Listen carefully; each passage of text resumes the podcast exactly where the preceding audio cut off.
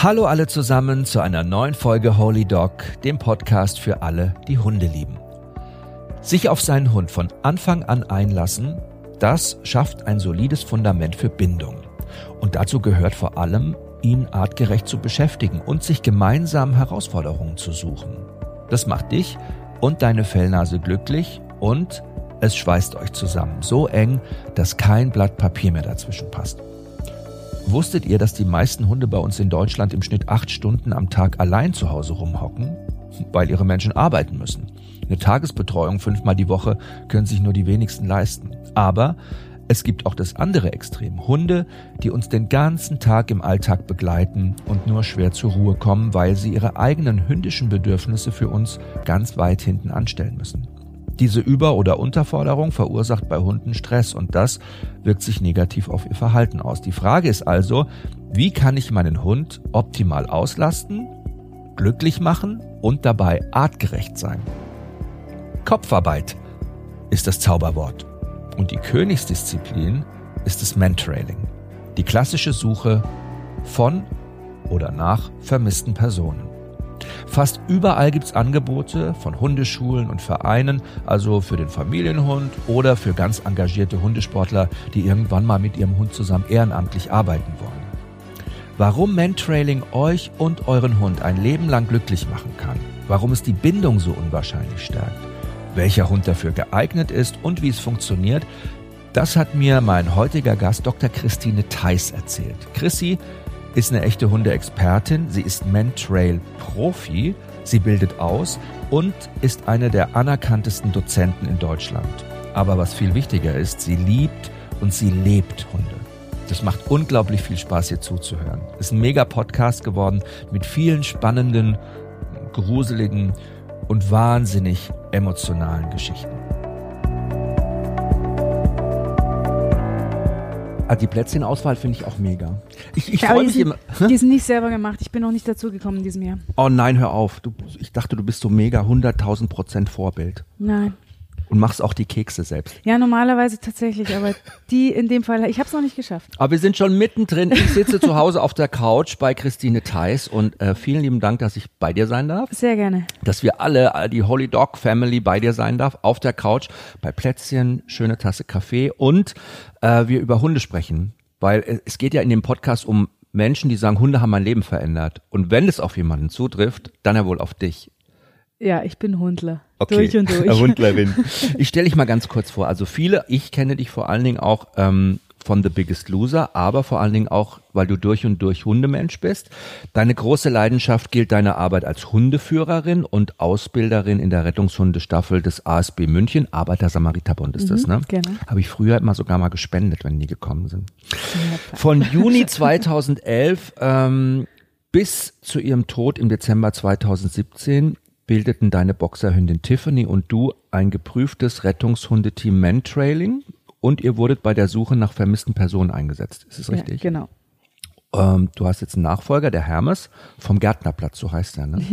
Und äh, der befindet sich jetzt in der Ausbildung. Da musst du mir gleich erzählen, was da der aktuelle Stand ist. Und außerdem bist du auch in eurer Staffel die stellvertretende Staffelleiterin und für die Ausbildung der Mantrail-Teams bei der Rettungshundestaffel zuständig. Das ist ganz schön viel zu tun. Und jetzt hast du auch noch eine Katze, ne? Ja, ähm, das, wie so oft kommt im Leben, nicht geplant und dann ist es da. Ich hatte gerade zehn Wochen Dreharbeiten in Griechenland, auf Naxos.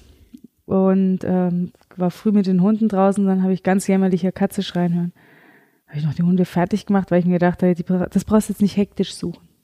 Die Schuhe angezogen, festes Schuhwerk, damit ich durch Dornen kriechen kann, weil ich dachte, die ist auf dem Feld gegenüber.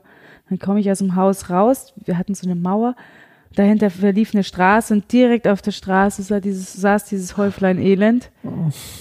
250 Gramm, so ein Stückchen Butter, beide Augen komplett zerstört, voll mit Katzenschnupfen, eitrig runtergelaufen, hat um sein Leben geschrien, aber eigentlich nur Haut und Knochen. Und dann habe ich ihn genommen. Es war ein, wie natürlich ein Sonntag früh, was auch sonst. Und dann habe ich da ähm, alle verrückt gemacht und habe gesagt, ich brauche einen Tierarzt und ähm, einen ganz tollen Tierarzt gefunden auf Naxos, der eigentlich jeden Sonntag die Insel verlässt, weil er im griechischen Parlament sitzt.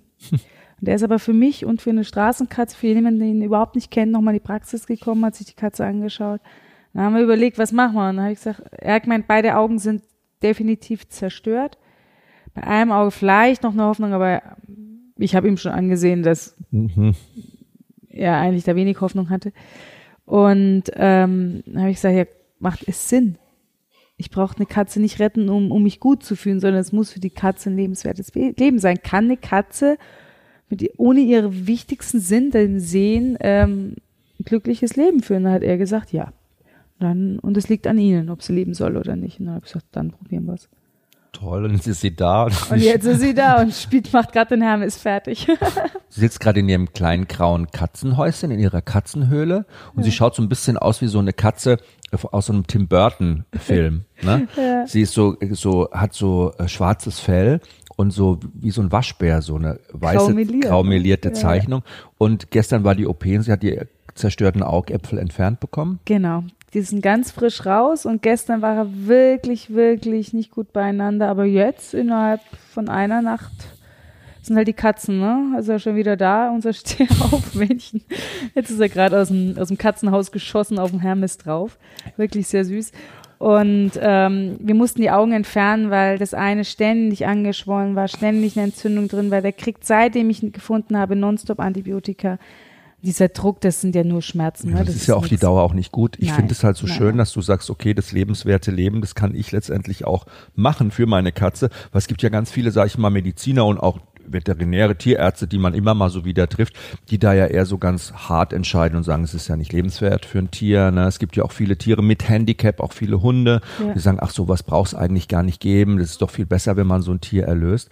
Aber du hast ja schon eine ganz differenzierte Ansicht und ich finde es toll, weil du auch ein großes Herz hast. Du bist ja auch irgendwo trotzdem pragmatisch. Ja, also ich hätte, wenn der Tierarzt zu mir gesagt hätte, das ist für eine Katze eine Quälerei und die kann damit nicht zurechtkommen, dann hätte ich es nicht gemacht. Mhm. Dann hätte ich dann muss man sagen, ist zwar schade und ich hätte es gern anders gehabt, aber dann muss ich für das Tier entscheiden, dass es Tiere haben ja den Vorteil, dass wir ihnen dieses Leiden abnehmen können. Ja.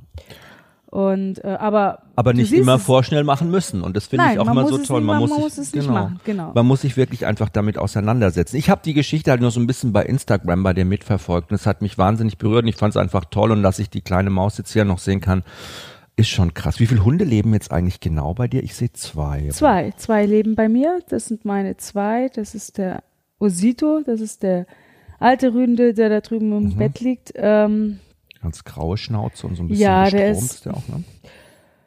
Ja, ähm, mindestens zehn. Also offiziell ist er im Oktober zehn geworden. Den habe ich bei meinen allerersten Dreharbeiten in Andalusien gefunden auf der Straße.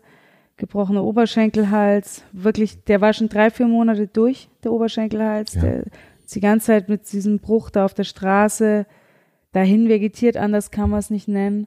Ähm, Wirbelsäule angebrochen. Klappe Dürren. Ich habe diesen Hund gesehen und meine Tiffany auch. Und dann. Das war deine erste Hündin. Das war ne? meine erste Hündin, auch eine Boxerin. Das sind alles Boxer hier. Und ähm, die Tiffany war ist echt eine Prinzessin gewesen. Und das ausgerechnet sie dann sich so ein Bauer zulacht. das ist schon sehr lustig. Weil ähm, sie hat jeden Straßenhund so, geh weg und ich mag dich nicht. Und Oso hat sie gleich gesagt, du gefällst mir. Und dann wollte ich ihn erst gar nicht nehmen, ähm, sondern, aber es war für mich klar, dass ich ihm helfe und ihn operieren lasse und dann halt ein neues Zuhause für ihn suche. Und dann hat aber mein Mann gesagt, den geht man nicht mehr her. Der bleibt.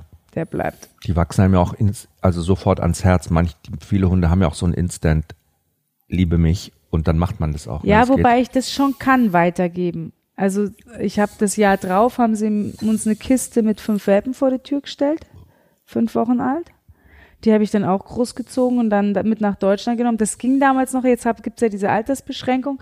Aber wir sind ja natürlich auch für die Dreharbeiten sehr lange vor Ort. Das mhm. heißt, die mhm. waren damals, glaube ich, zwölf Wochen alt, als ich dann mit ihnen zurück nach Deutschland gekommen bin.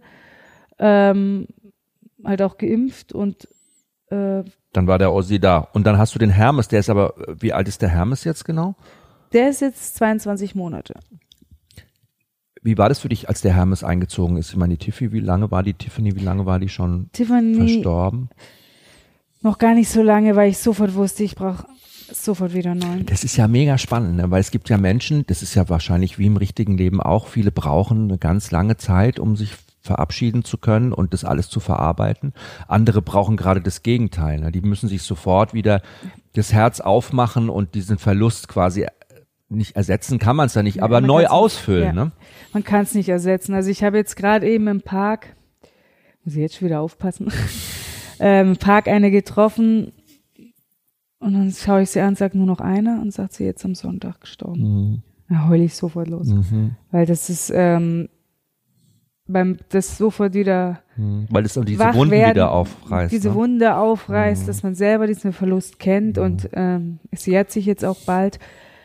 Oh Gott, so schön, dass du da auch so ganz bewegt bist. Ich habe ein- einen Podcast gemacht, erst vor gar nicht langer Zeit, äh, mit der Heike Thiel vom Omi-Hundenetzwerk e.V. in Hamburg und die ja nur Hunde bei sich im Sonnenhof aufnimmt, die ganz alt sind und abgegeben werden von Menschen, weil die dement sind, ins Heim kommen, die Hunde nicht mitnehmen können oder weil die kein Geld haben, die Behandlung zu bezahlen.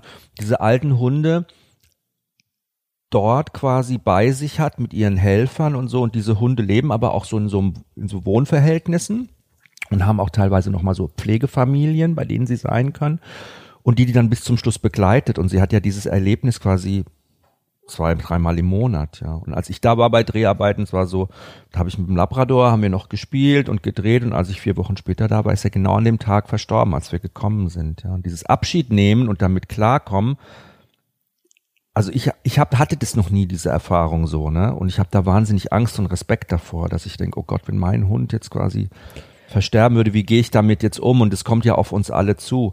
Wie hast du das für dich mit der Tiffany? Wie bist du da ins Reine gekommen? Oder wie war dieser Moment? Wann wusstest du, ich brauche gleich wieder einen neuen Hund?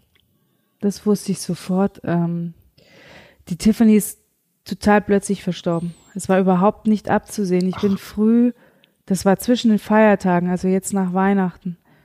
Ähm, ich bin früh, ähm, wollte ich mit ihr Gassi fahren. Und plötzlich knallte ihn mir im Kofferraum um. Und äh, ich äh, sehe nur, dass plötzlich der Ose aufspringt und brüll nach hinten Tiffany, Tiffany. Und sie ist nicht aufgesprungen. Und wusste, dass irgendwas nicht passt, hab dann sofort mir Stelle gesucht, wo ich halten kann, bin nach hinten gerast und habe gesehen, dass der Hund gerade wieder zu sich kommt. Und dann ähm, da habe ich meine Tierärztin angerufen, das war ein Mittwoch, Mittwochvormittag haben die eigentlich zu. Und dann habe ich sie im Wald erwischt und gesagt, das, ich muss sofort kommen, da- das, das passt was nicht. nicht, Und ne? dann kam die extra aus, Mhm. als sie den Gassigern abgebaut ist, in die Praxis gekommen, hat dann auch noch die Kollegin dazu geholt und die Tiffany hatte bis dato unbekannten Tumor im Herzen, der gerissen war. Geblutet hat. Und, dann, läuft der Herzbeutel voll und erstickt im Prinzip das Herz von außen, Mhm. weil der ganze Herzbeutel voll läuft mit Blut und das Herz sich nicht entfalten kann.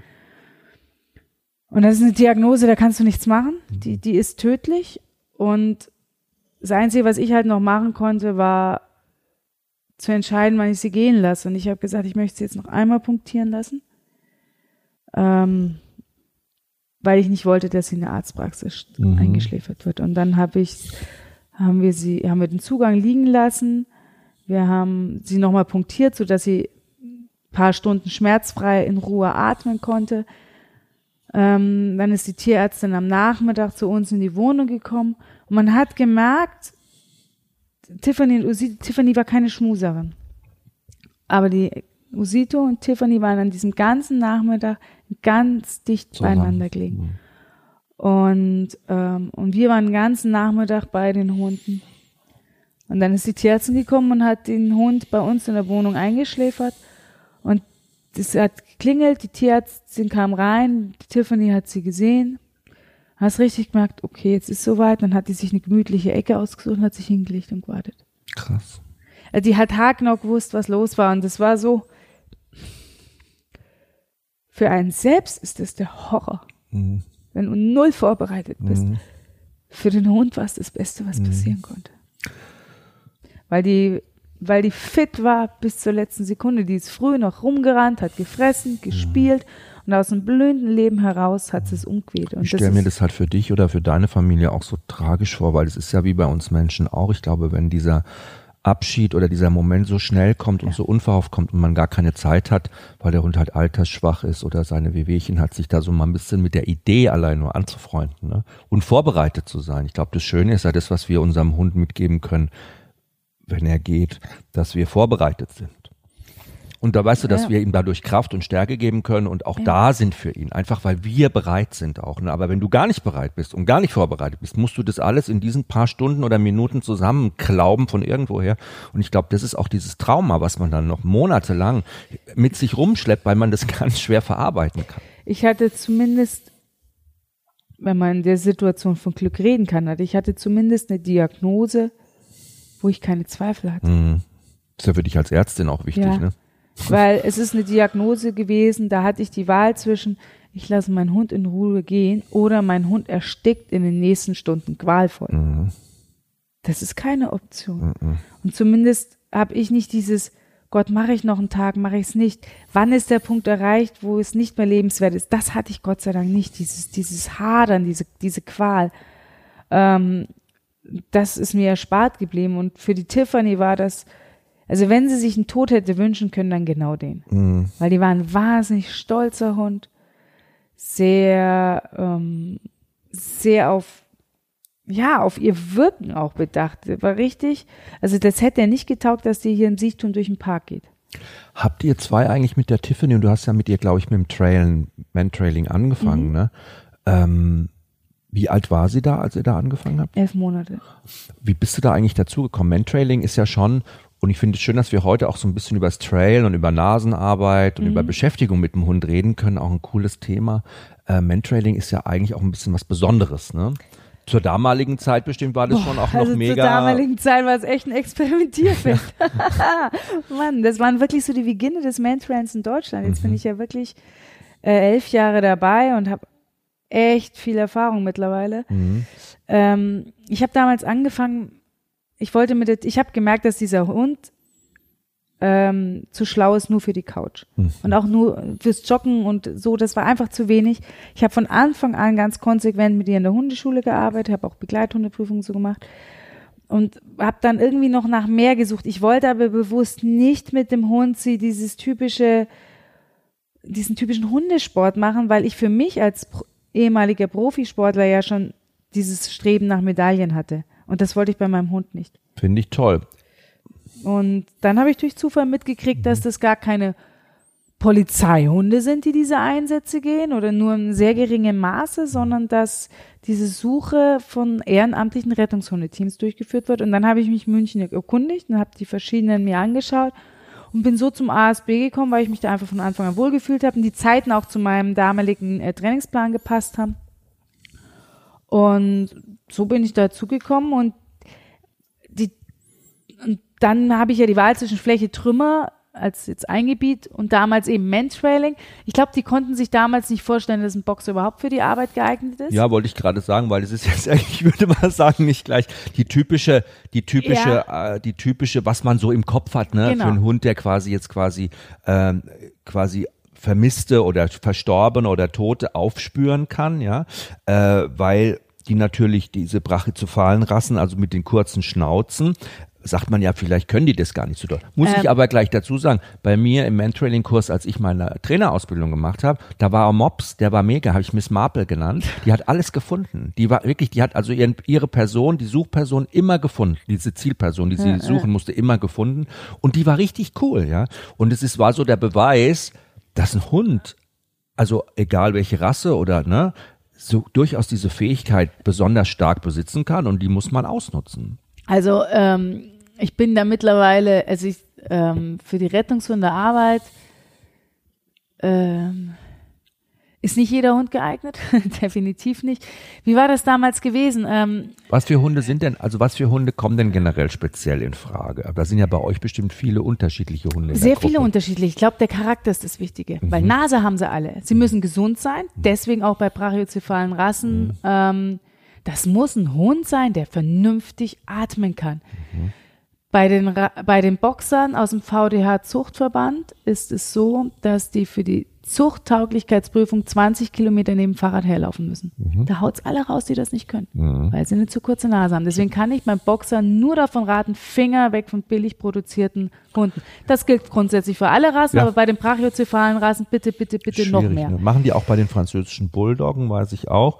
Und letztendlich vermitteln ja der Ja. VDH auch im Jahr nur aus ihren Verbandsmitgliedern 300 französische Bulldoggen-Welpen, Ja, aber viele aber, rum? 3000 pro Jahr werden angemeldet. Dann kann man sich ja vorstellen, wo die herkommen. Aber weil wir gerade so, also du hast gesagt, Also, der Charakter ist Genau, es und der, der Charakter ist, so- also sie müssen gesund sein. Sie, ähm, und dann ist für mich der Charakter entscheidend. Sie brauchen einen starken Trieb. Entweder, dass man über einen Jagdtrieb reingeht oder über, einen- über einen Spieltrieb. Ein Boxer zum Beispiel ist in der Regel sehr äh, spieltriebig. Ähm, sie müssen sich nicht von Umwelteinflüssen erschüttern lassen. Und, das, und das, jetzt kommt der große Punkt, warum der Boxer so gut für die Rettungshundearbeit geeignet ist. Der ist wahnsinnig stur. Und wenn der sich ein Ziel gesetzt hat, dann interessiert ihn alles andere nicht. Und die Aufgabe von mir ist es, den Boxer so zu lenken, dass ich sage, das Coolste auf der Welt ist, diese Person jetzt zu finden, von der ich dir den Geruchsartikel gebe. Mhm. Und dann ist dem Hermes, neben dem kannst du Atombombentests machen. Das ist völlig wurscht. Das ist dem alles egal. Und so war die Tiffany auch gewesen.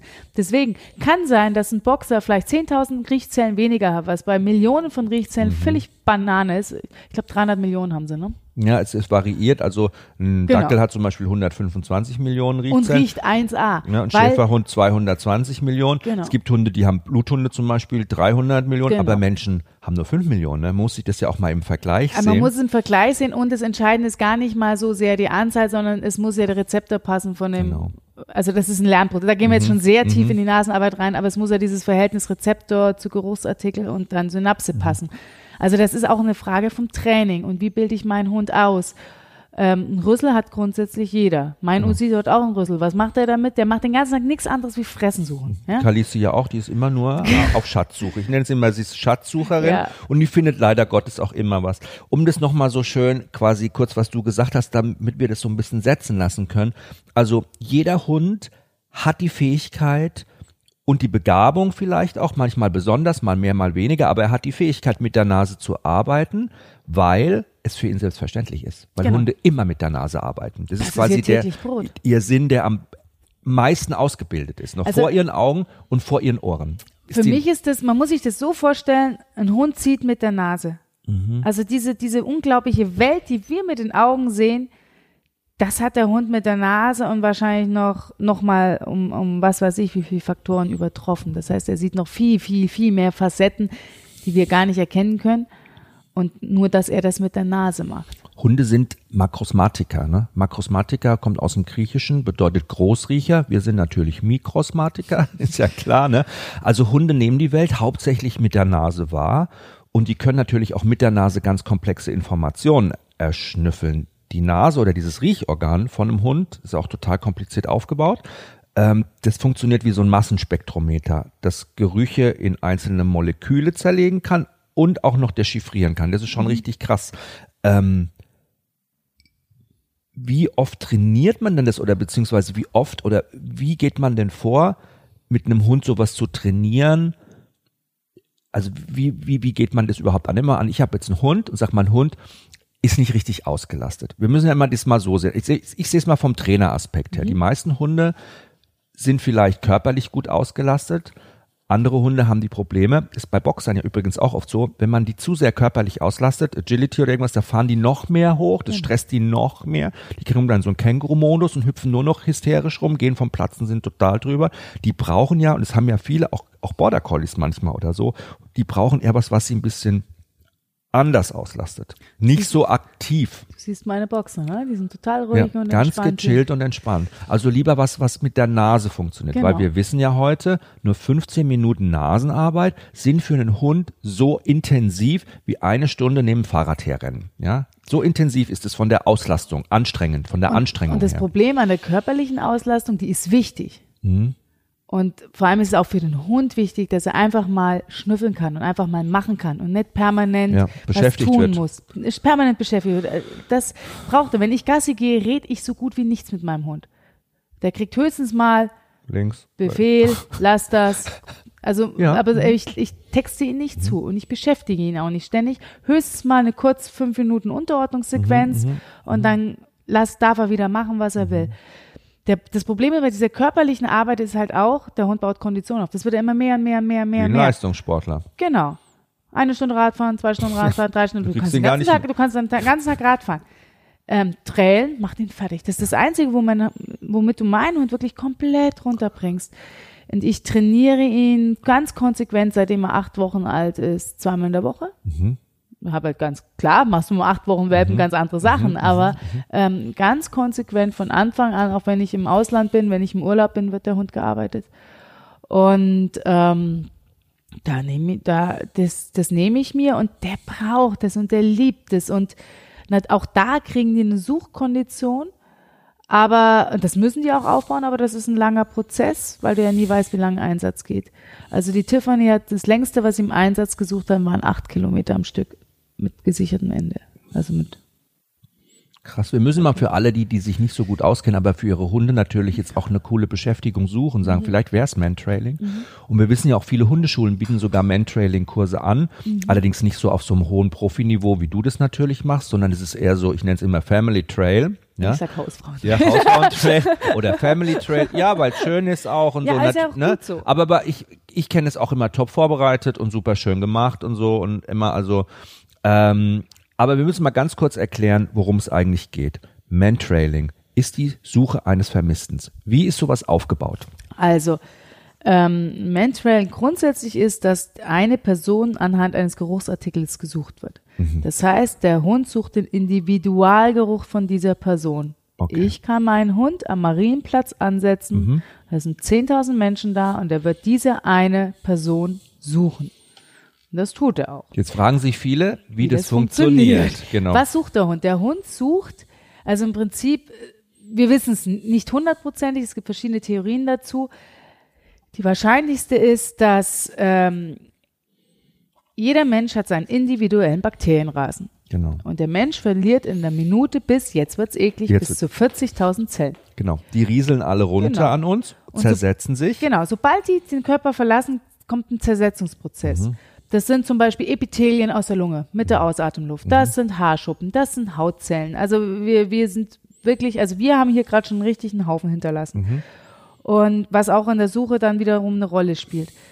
Und dieser Zersetzungsprozess, das ist das, was die Hunde riechen. Genau. Wir können das, hm, hier wird sich auch gerade einer zersetzt, ja.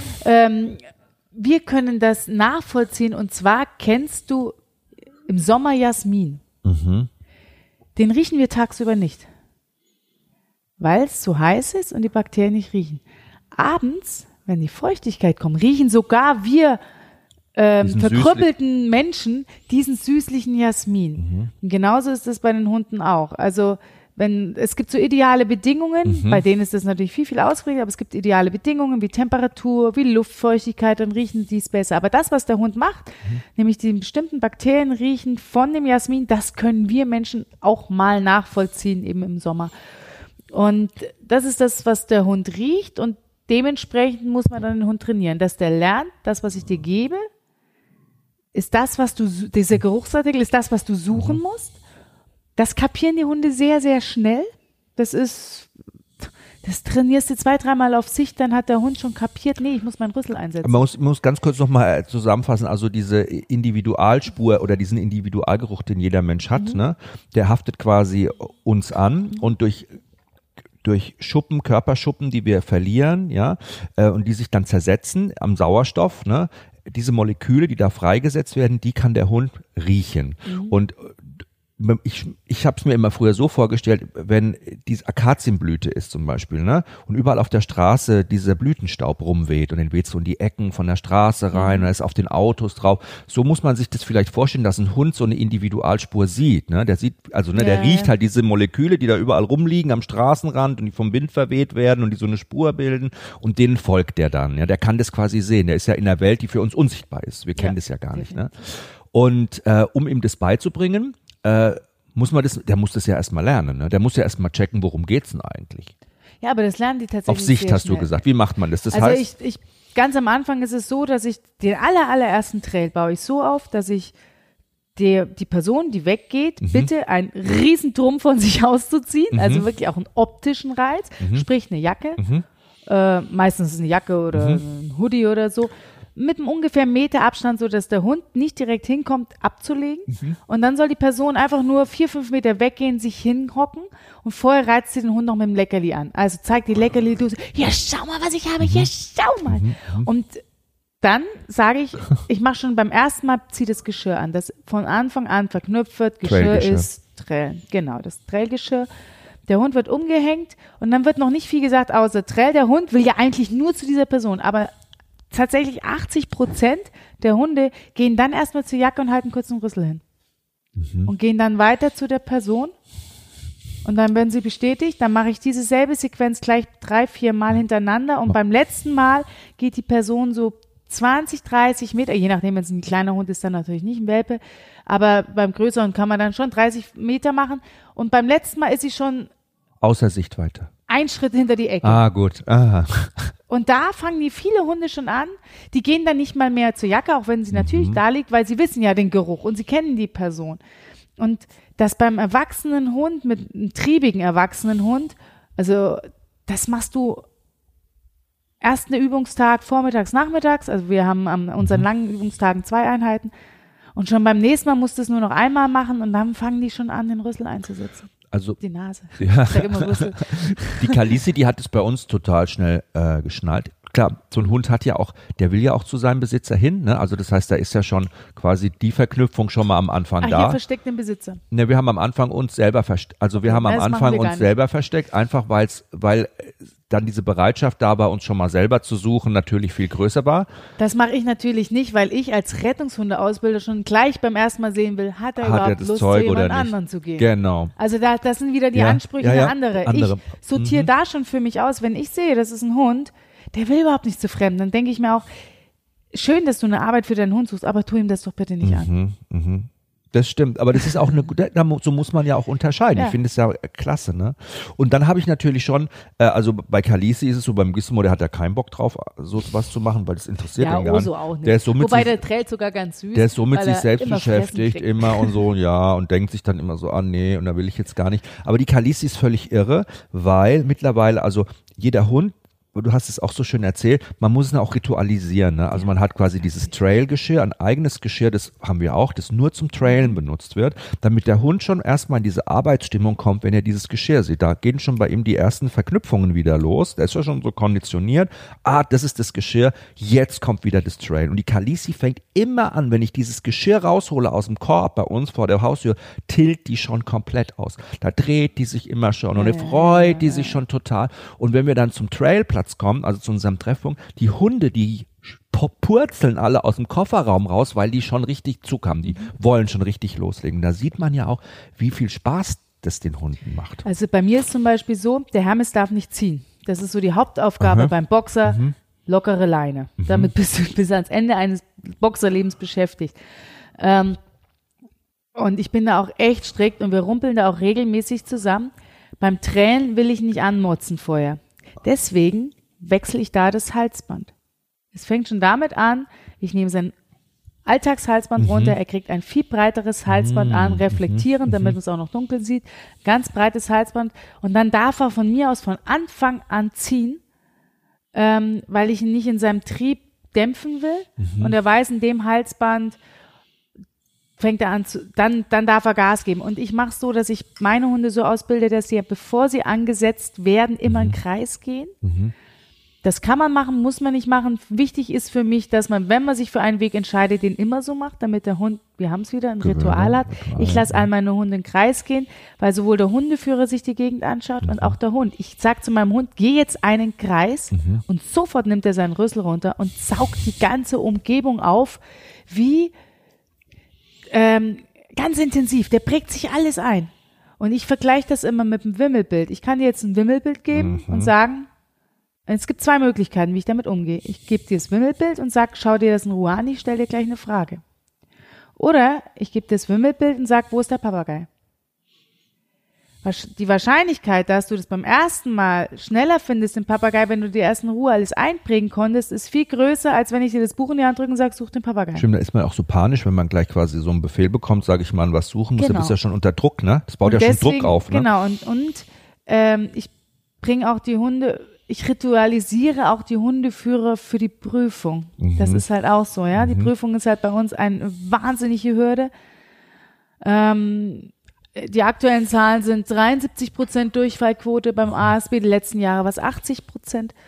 Und ähm, es ist meistens der Hundeführer, der mit seinen Nerven nicht klarkommt. Und dementsprechend, wenn ich wenigstens den Start ritualisiere, hat der Hundeführer die Zeit, schon runterzufahren. Runter Wie beim Hund eigentlich aus, ja, ist toll, ja.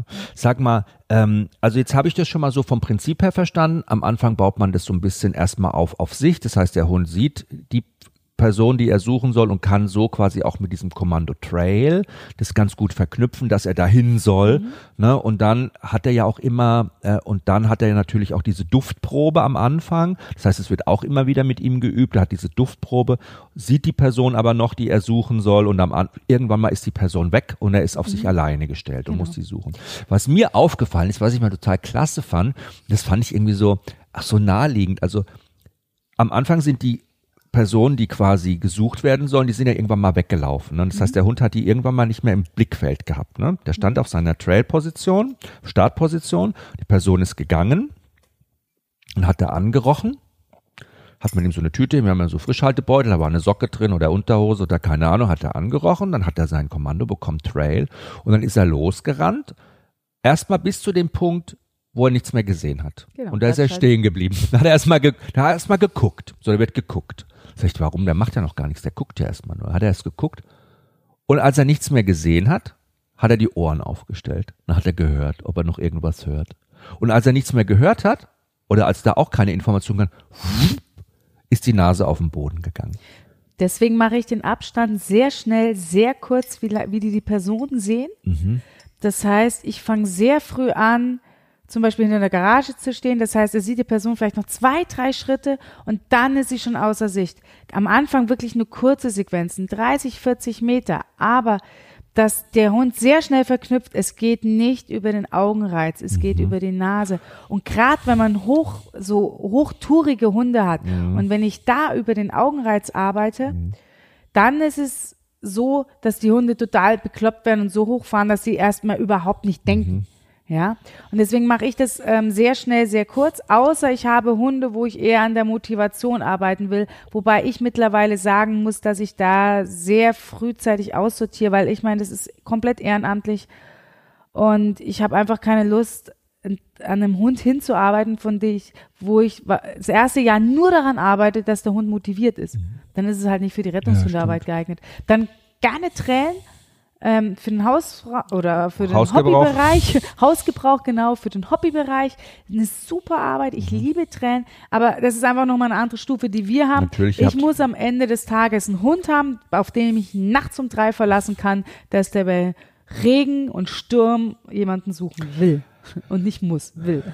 Diese, also die Suche eines Vermissten aufgrund einer Geruchsprobe, sage ich mal, und der Hund folgt halt dieser Individualspur. Mhm. Ne?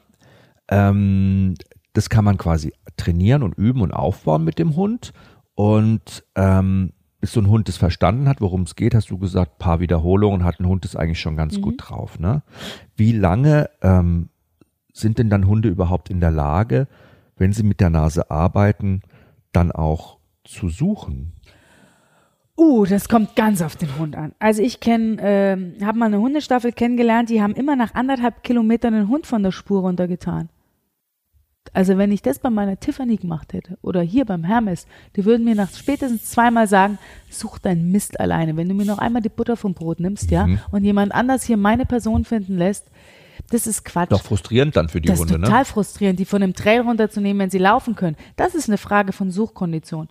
Ähm, eine Suchkondition muss man allmählich aufbauen. Das heißt, ähm, wenn ich ausbilde, muss ich, das Schwierige am Trailen ist, dass man tausend Situationen durchspielen muss. Wenn der Hund sie einmal positiv verknüpft hat, können die das. Aber wir müssen tausend Situationen durchspielen. Was sind das für Situationen? U-Bahn. Richtig mies. Trambahn. Trambahn ist ein richtig mieses Stück. Was glaubst du, wo die den Geruch hinziehen mit ihren, mit ihren kurz über den Boden fahren oder so, die nehmen mhm. den Geruch immer um die Kurve mit und was weiß ich. Ähm, wir haben hier in der Stadt verrückte Menschen. In München laufen verdammt viele verrückte Menschen rum. ähm, wir haben den Autoverkehr, wir haben Kinderwegen, wir haben wahnsinnig viele ignorante Hundebesitzer, die es nicht kapieren, dass sie einen Hund an die Leine nehmen sollen, mhm. wenn ein Hund in der Leine kommt. Mhm. Da wird man dann auch noch bepöbelt, angemacht, angestenkert. Das sind alles so Warum? Situationen. Meiner macht doch nichts. Ja, genau, meiner macht nichts. Aber mein Hund arbeitet und hasst es, wenn er gestört wird. Mhm. Ähm, ach, sie schon wieder. Äh, sowas kommt dann immer. Ähm, also die, diese tausend eben Situationen, Wind, äh, Kälte, äh, Hitze, das verschiedene Geräusche, das müssen wir üben und dann müssen wir auch noch die Suchkondition hinkriegen. Suchkondition heißt, dass der Hund nicht nur nach zehn Minuten aussteigt und die Krätsche macht. Die Tiffany hat in ihrer Endphase bis zu zwei Stunden am Stück gesucht. Am Stück. Das ist ja ganz schön krass. Das ne? ist richtig krass. Dann hatte ich auch zwei Tage am Stück geschlafen. Aber die, die war wahnsinnig ehrgeizig. Die, die hat auch einen Ruf gehabt hier, ähm, dass, dass die nicht locker lässt. Und so, so einer ist der auch hier. Ähm, das, die, aber für die Suchkondition ist erstmal entscheidend, dass der Hund überhaupt Kondition hat. Mhm. Ich sag zu den Leuten immer, trainiert mit euren Hunden. Der Hund muss körperlich fit sein. Wenn der Hund nicht körperlich fit ist, wie soll er denn auch noch Blut, das Blut haben, um zu denken? Ja? Und das ist ein wahnsinniger Denkprozess. Dann baust du langsam die, die Strecke auf. Wichtig ist für mich immer, wenn ich was neu mache oder ändere, dann mache ich nie zwei Sachen gleichzeitig neu. Also sprich, wenn ich zum Beispiel Suchkondition aufbauen will, ich kann mit dem Hund ruhig mal einen drei Kilometer Trail gehen, dann gehe ich aber in eine reizarme Umgebung. Mhm. Dann gehe ich zum Beispiel in den Wald, wo alle Kilometer mal so, ein, so eine Kreuzung kommt, ja, dann soll der da knallen. Dann kann der mhm. da am Anfang Suchkonditionen machen und aufbauen, ohne dass er zu viele optische Reize hat. Wenn ich das erstmal auf den Marienplatz gehe mit dem Anfängerhund, dann kriegt der 100 Meter, mehr nicht. Auf dem Marienplatz. Das sind ja so viele Reize. Das sind so viele Reize. Informationen. Den Hermes habe ich letztes Jahr aus Versehen, ähm, hat der, habe ich gesagt, komm, leg den Kilometer über ähm, Form, äh, früh und dann geht der Faschingsumzug drüber und danach soll der den ähm, Trail gehen, nach dem Faschingsumzug. Ich hatte mich vertan gehabt, ich lauf los und merke nur, der ach, verflixt, der Faschingsumzug läuft noch. Dann hat er 1,3 Kilometer durch den Faschingsumzug gehabt und hat er für 26 Minuten gebraucht, ohne Feedback, zack, zack, zack, durch Cordula Grün durch und durch die Wegen durch, dreimal gekreuzt. Und hat gefunden. Hat gefunden an, an der Frauenkirche, was wirklich ein Horrorgebiet ist für Hunde, weil da immer dieser Wind geht. Mhm. Sensationell und der findet sowas toll. Der Hermes liebt sowas, ja. Und ähm, aber das meinte ich, das kannst du nicht mit dem Hund machen, der diese Reize noch nicht kennengelernt hat, der noch nicht diese Distanz kann. Und wie gesagt, du musst immer ich muss das nur mal ganz kurz, ich muss mir das ganz kurz noch mal vorstellen. Also, der Hermes, ja. Mhm. Wo ist er losgelaufen? Wo war das Ziel? Der Start, Start, Start war am Promenadenplatz. Er ist vom Promenadenplatz losgelatscht und musste eine vermisste Person suchen. Ja. Die ist quasi vorgelaufen und hat sich am Dom irgendwo hingestellt. Die ist dann, hat dann ist über die Neuhauser mhm. Straße mhm. hinten in die, was ist denn die Gasse da? Und hat sich auf jeden Fall am Dom gestellt. Das ist ja ewig langer Weg. So gut. Also und er hat quasi nur einmal, an was hat er angerochen? An der Socke oder was? An der Aber wir arbeiten ganz oft nur mit Kompressen. Einmal ja, abwischen, ja. Tüte rein. Er hat eine Duftspur bekommen ja. und ist dann losgelaufen durch den Faschingszug und mhm. hat nur die Moleküle, die diese Person auf dem Weg verloren hat, die sich zersetzt hat, 10, 20.000 Menschen sind da schon drüber gelaufen, da hat er das rausgerochen. Das ist ja wie im Lotto gewinnen. Mit Aber Musik, für uns, ne? Ja, ja, mit Musik Ablenkung, Reize. Ab der Wahnsinn. Du stehst, nur dahinter, du stehst nur dahinter, du hörst deine Ausbilderin ja sowieso nicht, weil in dem mm -mm. Faschingsumzug, du läufst einfach nur, du guckst nur deinen Hund an und läufst wie fokussiert hinterher. hinterher. Und ähm, das, das ist, ist einfach nur mega. Und da war der ein Jahr alt. ich muss nur so lachen. Ein Jahr, zwei Monate. Ich bin ja auch mal mit Matthias ja, und der Kalisi in irgendeinen so Trail von euch in der Stadt reingekrätscht ja, genau, genau. irgendwie, ne? Und da habt ihr alle eure Westen an und ihr steht dann so in der Stadt und trailt da. Ähm, also das ist ja jetzt Training, aber wenn ihr dann wirklich auch zu Einsätzen mhm. geht, ne? Ähm, da musst du auch mal erzählen, was, zu was für Einsätzen werden Men-Trailer dann gerufen? Also München hat relativ viele Einsätze, München und Umgebung, die haben bis zu 22 Vermissungen am Tag, wovon sich die meisten innerhalb der ersten Stunden lösen. Der, mhm. Das Kind ist beim Nachbarn, mhm. der Opa hat sich im Altersheim ins falsche Zimmer gelegt und, und solche Sachen. Also die meisten lösen sich Gott sei Dank sehr schnell auf. Wenn es dann abends dunkel wird, man immer nicht gefunden hat, dann werden doch wir angerufen. Die Polizei hält auch Trailer vor, aber die haben natürlich ein unglaubliches Arbeitspensum. Irgendwann sind die auch mal durch. Ähm, und im Durchschnitt kann man sagen, gehen die Träller einmal in der Woche raus. Und ähm, die im Prinzip teilt sich relativ genau auf 50 Prozent ähm, demente Personen und 50 Prozent suizidale und oder psychische Erkrankungen. Also Menschen, die aufgrund ihrer psychischen Belastung dann Psychische quasi Verfassung. verschwinden ne? Ja. und man nicht weiß, wo die hin sind. Und dann geht man zur letzten Position, wo die das letzte Mal gesehen worden sind oder wo man sie vermutet hat. Genau, also das heißt, die Polizei, also wir haben in München das Glück, es sind hier mittlerweile sechs Staffeln, die Hand in Hand zusammenarbeiten. Toll. Die sind Feuerwehr, Rotes Kreuz, äh, Malteser, Johanniter, wir vom ASB und dann noch die Starnberger DLRG-Staffel. Habe ich jetzt irgendjemand vergessen? Ich hoffe nicht. Ähm, das sind alles sogenannte BOS-Staffeln, das heißt, wir dürfen auch den Digitalfunk benutzen. Wir haben also Behörde mit obligatorischen Sicherheitsaufgaben. Das heißt, wir haben eine gesonderte Funktion, da darf keine private Staffel mitmachen, sondern das ist ähm, So halb offiziell quasi, ne? das ist ganz, auch offi ganz offiziell. ganz offiziell. Ne? Das ist ganz offiziell. Wir haben uns zusammengesetzt und haben einen Alarmplan geschrieben, damit früher war das halt so immer, die eine Staffel bele war beleidigt, weil sie nicht alarmiert wurde, die Polizei wusste nicht, wen sie anrufen sollen. Irgendwann haben wir uns zusammengesetzt und das funktioniert, ich glaube, jetzt schon seit 15 Jahren oder noch länger, dass, ähm, dass die Polizei eine Nummer anruft. Das ist die diensthabende Staffel in dieser einen Woche und die alarmiert dann je nach Lage nach. Und bei den Mentrellern ist es so, dass alle alarmiert werden. Alle drei, es gibt drei Staffeln, die Mentreller vorhalten, beziehungsweise vier, eine Staffel hat ein. Und die gehen dann alle raus und auch wir Mentreller haben uns zusammengesetzt und wir haben jetzt erst am Montag ähm, eine gemeinsame Übung gehabt mit allen Mentrell führenden Staffeln. Äh, in, nicht alle waren es nicht, aber zwei Feuerwehrstaffeln und wir am Flughafen draußen. Einfach das ist so, so wichtig. Wir haben dasselbe Ziel und es ist völlig wurscht, welche Weste wir tragen, welche Farbe wir haben. Wir wollen mit Arbeit überzeugen und ähm, Menschen finden. Menschen finden. Und das ist einfach in dem Moment egal, welche Ob du da vom Roten Kreuz kommst, von der Ja. Arbeit der Samariterbund oder von Das ist nicht egal. Also die Arbeit, nee, nee, es ist insofern nicht egal, als dass die Qualität stimmt. Aber ich weiß von den Staffeln in München, dass die sehr gute Arbeit machen mit ihren Hunden und die, dass die Qualität stimmt. Und, des, und deswegen sind auch die gemeinsamen Trainingseinheiten so wichtig, weil wir uns gegenseitig vertrauen. Und ähm, ich würde sofort einen von den Aschheimern Feuerwehr bei mir mitlaufen lassen und umgekehrt. Ich würde denen komplett vertrauen. Ist auch spannend, weil ihr da alle auch auf dem gleichen Niveau seid, ne, auf dem gleichen Level. Was ist denn dir für ein Einsatz so bisher am, am stärksten oder intensivsten in Erinnerung geblieben? Oder gibt's mehrere, aber ich hatte, ähm,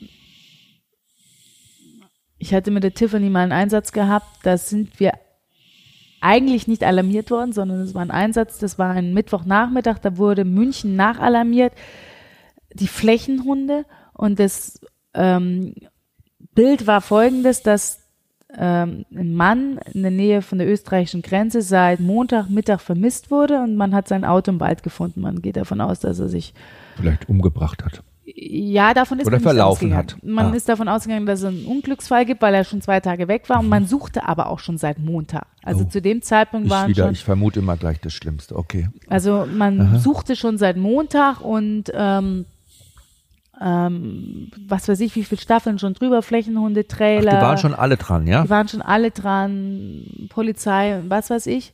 Und dann haben die, weil die Hunde alle schon sozusagen aufgebraucht waren, jetzt aus München nochmal nachalarmiert, dass wer noch alles von München kommen kann nach. Geht es wirklich, dass alle Hunde schon nichts gefunden haben und dann sagt man, vielleicht probiert man noch mal einen anderen Hund aus? Ja, weil, ja, dass man, ja, weil dann das Problem bei den Flächenhunden ist, du kriegst ein Gebiet zugeteilt. Ah, Und wenn du das Gebiet nicht hast, wo die Person drin du liegt, gehabt, dann ist der. Hund Ah. platt, aber du kannst ja nur bis zum gewissen Maß, der Hund hat ja trotzdem gearbeitet. Das heißt, wenn du dann alle Hunde sozusagen aufgebraucht hast, hast du die Wahl zwischen, okay, wir suchen jetzt die äh, Suche ein, oder du fragst in anderen umgehenden Staffeln nach, ob die noch nachalarmieren können. Und so war das damals auch gewesen. Das war dann im Prinzip schon zwei Tage nach der Vermissung. Und ich habe aber gedacht, das ist doch eigentlich ein Mentrell-Einsatz. Du hast ein Auto, du weißt, wer vermisst ist, du, Das ist eigentlich ein typischer Mentrell-Einsatz. Würde ich jetzt auch denken, man setzt den Genau, Hund an und abgesehen lässt davon, ihn dass es ein. Wald ist, weil Ja. Mhm. Wald ist einfach ein mieses Stück für, für einen Trailer. Und hab aber dann die Tiffany, ich bin eigentlich, ich habe mich als Flächenhelfer gemeldet, habe aber die Tiffany in den Kofferraum Mhm. und alles eingepackt und mitgenommen und habe mich dann dort unten beim Einsatzleiter gemeldet und habe gesagt, ich habe die Tiffany dabei und er sagt, oh, ist ein guter Hund, ähm, warte mal, wir haben noch einen Trailer aus Rosenheim auch noch einbestellt. Wir, wir haben wirklich aus ganz Südbayern. Ähm, geh mal zur Polizeiwache und hol dir nochmal einen Geruchsartikel. Und dann habe ich einen Geruchsartikel aus der Wohnung geholt. Du triffst halt im Gegensatz zum Flächenhundeführer, triffst du halt auch immer noch auf die Angehörigen. Ne? Das ist halt auch nochmal. Aber warum? Weil der Flächen, ich muss auch nochmal unterscheiden. Es gibt quasi Flächenhundeführer und Trümmer gibt es auch noch, ne? Genau, es gibt Flächen- und Trümmerhunde, die suchen relativ ähnlich. Die suchen keinen Individualgeruch, sondern die suchen menschlichen Geruch über den, im Prinzip über den Wind, aber die suchen, die zeigen alles an, jeden menschlichen Geruch. Weil wenn du in ein Trümmergebiet kommst, also sprich ein eingestürztes Haus, Auch Blut äh, zum Beispiel zeigen die an, ne? Genau, aber halt menschliche Geruchsspuren. Aber da können die nicht sagen, ich suche aber nur den Herrn Meier und den Herrn Müller lasse ich liegen, sondern die zeigen alles an. Alles an. Und die laufen frei, im Gegensatz zum Trailer. Und ähm, Der Flächenhund auch. auch, macht es auch. Genau, und der Trailer, der sucht nur einen Geruch. Der sucht nur einen Geruch. Der zeigt auch wirklich nur den einen an. Und ähm, der zeigt auch zuverlässig oder sollte zuverlässig anzeigen, ähm, wenn der Geruch nicht da ist. Jedenfalls habe ich dann damals meinen Hund am Auto angesetzt und die Tiffany stiefelte sofort los und nach und das Auto stand in diese Fahrtrichtung, die Tiffany ging in diese Richtung. Wie ich hinterher erfahren habe, sind alle anderen Trailer in diese Richtung gegangen. Tiffany war die einzige, die in die Richtung ging und nach 40 Minuten haben wir gefunden. Und das halt nach zwei Tagen und so viele Leute schon drüber und ja, er hatte sich damals suizidiert, er wollte auch nicht gefunden werden. Das hast du an der Auffindesituation gemerkt, das war schon sehr gut versteckt und das war, ich bin die ganze Zeit nur hinter meinem Hund her. Vertrau deinem Hund, die kannst. Vertrau deinem Hund, die kannst. Und lief die ganze Zeit diese Straße lang und dann plötzlich ähm, stoppte sie und dann ging es wirklich den Berg so steil rauf und das war ein über 70-jähriger Mann. Also eigentlich dachte ich, okay, da weht's wahrscheinlich von oben irgendwo runter. Und habe nicht gedacht, dass es da hochgeht, aber mein Hund wollte da hoch und dann war das so steil, dass ich dann sogar, ich war damals im siebten Monat schwanger, dann habe ich abgeleint und habe die Leine um Bauch und hab, äh, Baum und habe meine Helferin noch hochgeseilt, weil das so steil war, dass es gar nicht hochkam. Und dann habe ich noch Pause gemacht, dann habe ihr Wasser gegeben, die stand aber schon so da und dann habe ich sie noch mal kurz einen Krei kleinen Kreis gehen lassen, damit ich ihr keine Richtung vorgebe. Und dann schoss sie nach oben, nach, nach nicht mal einer Minute haut die die Bremse rein, geht nach rechts und da saß er. Und hatte sich äh, suizidiert gehabt, ja. Muss ich das mal vorstellen, was das ist ja für dich auch dann immer ein Schock oder sowas. Ne? Man ist ja da auch nicht vorbereitet drauf. Ich stelle mir Äh. das schon ganz schön krass vor. Also in dem Fall bin ich schon davon ausgegangen, dass es wir definitiv nicht lebend finden werden, weil einfach zu kalt war. Äh, Es war im Winter, ähm, zwei Tage her. Ähm, Die Tiffany hat es schon gerochen, die wusste schon, was sie erwartet, so ungefähr. Ja, wobei der Trailer ist ja tatsächlich eher so, dass, also es gibt Trailer, die meiden ähm, tote Personen am Ende, äh, aber es, vielen Trailer ist das wurscht, weil die interessieren sich für den Trail und die Tiffany auch, die hat sich vorgesetzt, also mein, die, meine Hunde bilde ich so aus, dass sie sich einfach nur hinsetzen, mit, auch mit Distanz zum Hunde, äh, zur, zur versteckten Person oder zu, zur, äh, zur vermissten Person, ähm, weil man ja nie weiß, ob die Person, die man sucht, auch mit Hunden was anfangen kann. Deswegen finde ich, müssen die nicht bellen. Ich finde auch nicht, dass sie anspringen müssen, sondern soll sie einfach mit Abstand Absitzen. hinsetzen. Und dann saß sie so vor und guckte ihn so an und dann, okay, von dem kommt jetzt kein Leckerli mehr. Dann hat sie sich umgedreht und sich vor mich hingesetzt. Ja, aber sie hat's gefunden, sie hat's gemacht, ne? Nein, nein, das hat, also, hat doch zuerst korrekt vorgesessen.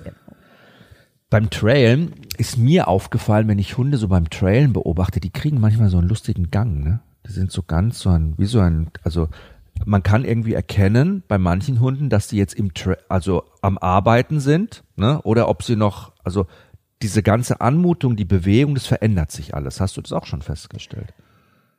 Ich kann dir jeden Hund aus meiner Staffel nachmachen. Also es ist wirklich, ähm, jeder hat so seinen individuellen Gang. Warum ist das so? ähm, das Faszinierende oder das einzig Entscheidende beim Trailen ist, das ist ein ganz schmaler Grad zwischen ich mach, ich vertraue meinem Hund komplett und ich leiste Hilfestellung Mhm. Und das Entscheidende ist, dass ich permanent meinen Hund richtig lese. Und darunter gehört auch das Gangbild. Die Tiffany zum Beispiel ist, wenn sie gegangen ist, da hast du immer den Eindruck gehabt, die schlendert und pfeift gleich. die hat so einen ganz fröhlichen, federnden Gang gehabt. Mhm. Ähm, die Kalisi, die wackelt immer so mit dem Hintern. Da ja, bewegt genau. sich das Hinterteil immer so. Das schwingt immer so richtig. Ja, und der Hermes, der ist, wenn der drauf ist, dann geht er, marschiert er richtig nach vorne, wackelt auch nach, mit dem Schwanz. Und der ist aber so, ich sage immer, das liegt daran, Entschuldigung, das ist ein Kerl der kann nicht denken und laufen gleichzeitig. Das ist aber zum Arbeiten total angenehm ist, weil er jedes Mal, sobald eine Situation kommt, wo er denken muss, stehen bleibt. Mhm. Ist voll angenehm. Das heißt, der zieht wie ein Berserker bis mhm. zu der Stelle, wo er denken muss, dann bleibt er stehen. Zum Beispiel an der Weggabelung. Genau guckt nach links, guckt nach rechts und du siehst aber, der Rüssel arbeitet die ganze mhm. Zeit und dann lockt er ein und geht weiter. Mhm. Und da kannst du dich eigentlich sehr gut auf ihn verlassen, deswegen checkt er auch nicht so unglaublich ab. Es gibt ja Hunde, die fangen dann eher an, die Kalisti geht, die geht alle, die, also wenn da eine, eine ja. Weggabelung ist mit drei Wegen, ne, stellt sie sich nicht hin und benutzt die Nase und geht dann, sondern die geht zu jeder Gabelung hin, ja. riecht einmal rein und dann geht sie in die genau. Richtung. Genau. Was halt für dieses Arbeiten, wenn man den Hund hinterm Hund steht, quasi schon auch immer schwierig ist, weil man ja auch ich denke, okay, vielleicht geht's jetzt in die Richtung. Ah nee, es geht wieder zurück und dann geht, man muss dem Hund auch diese Möglichkeit dann geben, ne? Du musst halt von der Körpersprache immer dem Hund offen halten. Also genau. es ist, ähm, ihm nicht den Weg versperren oder so. Nicht den ne? Weg versperren und vor allem auch nicht schon mit der Körperhaltung in eine Kreuzung reingehen. Mhm. Das ist ganz schön kompliziert. Da muss man sich ja als Mensch auch mega konzentrieren. Wahnsinnig konzentrieren. Und die Fehler passen ja eigentlich immer nur, weil man es als Hundeführer verbockt. Also ähm, Ach, wie immer im Leben mit seinem Hund, ne? Ja, leider ja. Der Mensch hat versagt. Ähm, also entscheidend ist, dass ich einen Hund habe beim Trällen, der Lust hat zu arbeiten, der durchsetzungsfähig ist, der stabil ist von Umwelteinflüssen. Das ist von Hundeseite her. Riechen mhm. können sie alle. Mhm. Von Menschenseite her, du musst wahnsinnig konzentriert sein. Du musst deinen Hund unglaublich gut lesen können. Du musst dich zum einen wahnsinnig zurücknehmen, das ist das Schöne am Boxer, der ist nicht so übelnehmerisch. Also ein Boxer, wenn du da hinten Fehler machst, das übersieht er auch gerne mal, aber es gibt Rassen, die sind da deutlich sensibler. Man muss sich, weil du sagst, immer zurücknehmen. Das ja. finde ich nämlich total spannend. Das haben wir noch gar nicht gesprochen. Viele denken sich natürlich, ich stehe hinter meinem Hund, hab da die Leine, ne? Sag ich mal, such, such, such, such, such. Aber es findet ja alles ganz still statt. Man kommuniziert ja eigentlich gar nicht mit seinem Hund, oder? Ja, das, das mir fällt es gar nicht auf, aber mir, mein Mann ist letztens das erste Mal wirklich mitgelaufen und der sagt auch, ich habe mir das viel lauter vorgestellt. Der Hund ist ganz ruhig, du bist ganz ruhig. Mhm. da, da, findet keine, also. Man sagt ja nicht immer such, such oder Nein, such jetzt, nicht. weil man würde den Hund ja nur ablenken, ne? Man der kriegt, also der Hund kriegt von mir einmal den Befehl Trail, ein einziges Mal. Und wenn er dann zwischendurch mal abgelenkt ist, dann kriegt er ein Arbeite. Mhm.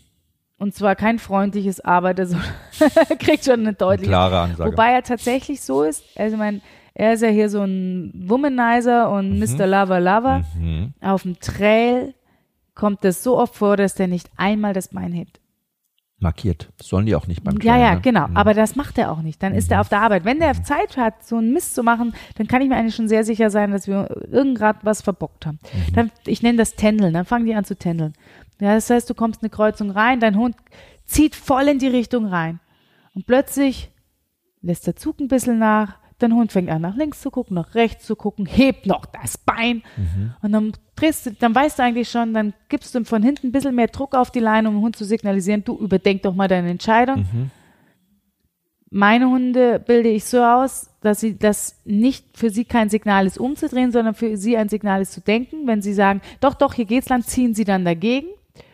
Wenn sie sagen, ah, stimmt, könntest recht haben, drehen sie raus. Und dann drehst du dich um und dann plötzlich merkst du, wie dir der Wind entgegenpustet dann weißt du, okay, hier hat's voll den Wind reingetragen. Ah, Kein ah. Wunder, dass der Hund am Anfang reingeht wie ja, auf Schienen und ja, plötzlich wird's ja. weniger, es lässt nach und dann drehst du raus. So wahnsinnig spannend, weil es so komplex ist und ähm, weil es ja auch immer so ein bisschen wie so ein, ich finde es immer so wie so Krimi-Dinner, ne? Man ist irgendwo eingeladen, man muss so ein Rätsel lösen und du und dein Hund, man ist so ein Team, ja, man geht da zusammen in so ein unbekanntes Ding rein und man weiß ja nicht, was am Ende ist, ne? Und ob man es überhaupt schafft.